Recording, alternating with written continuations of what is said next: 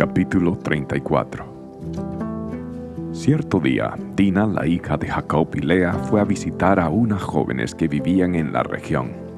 Cuando el príncipe del lugar, Siquén, hijo de Amor, el Ebeo, vio a Dina, la tomó a la fuerza y la violó. Sin embargo, luego se enamoró de ella e intentó ganarse su cariño con palabras tiernas. Le dijo a su padre Amor, consígueme a esa joven, pues quiero casarme con ella. Entonces Jacob se enteró de que Siquén había deshonrado a su hija Dina, pero como sus hijos estaban en el campo cuidando sus animales, él no dijo nada hasta que regresaron. Amor, el padre de Siquén, fue a hablar del asunto con Jacob. Mientras tanto, los hijos de Jacob, al enterarse de lo ocurrido, regresaron del campo de inmediato quedaron horrorizados y llenos de furia cuando supieron que su hermana había sido violada. Siquén había cometido un acto vergonzoso contra la familia de Jacob, algo que nunca debió haber hecho. Amor habló con Jacob y con sus hijos. Mi hijo Siquén está verdaderamente enamorado de su hija, dijo. Por favor, permítanle casarse con ella.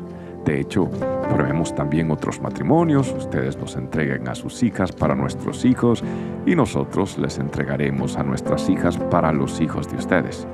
Todos ustedes pueden vivir entre nosotros, la tierra está a su disposición. Establezcanse aquí y comercien con nosotros y siéntanse en libertad de comprar propiedades en la región. El propio Siquén también habló con el padre de Dina y con sus hermanos, por favor, sean bondadosos conmigo y permitan que me case con ella, le suplicó. Yo les daré cualquier cosa que me pidan, sea cual fuere la dote o el regalo que exijan, lo pagaré de buena gana, solo les pido que me entreguen a la muchacha como esposa.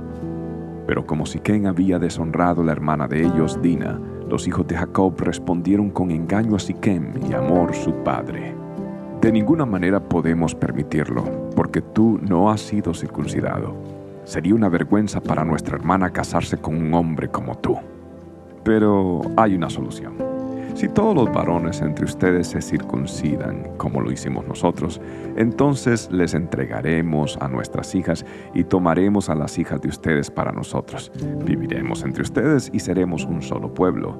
Pero si no aceptan circuncidarse, tomaremos a nuestra hermana y nos marcharemos. Amor y su hijo Siquem aceptaron la propuesta. Siquem no demoró en cumplir con el requisito porque deseaba con desesperación a la hija de Jacob. Siquem era un miembro muy respetado de su familia y acompañó a su padre Amor a presentar la propuesta a los líderes que estaban a las puertas de la ciudad.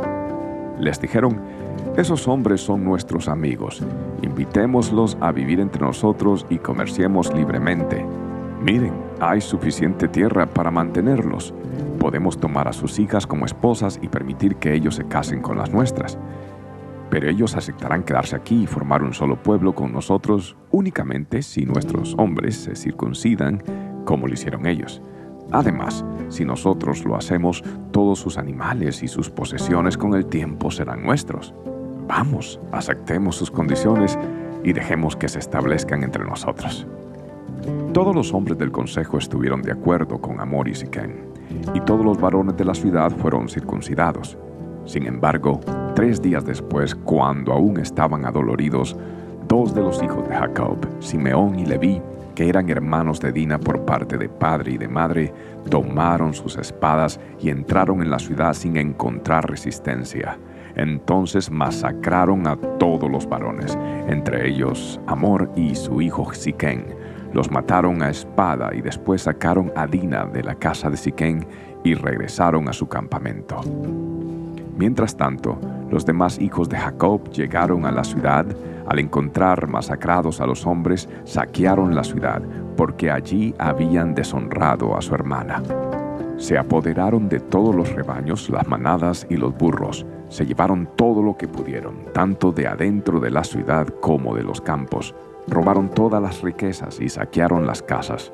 También tomaron a todos los niños y a las mujeres y se los llevaron cautivos.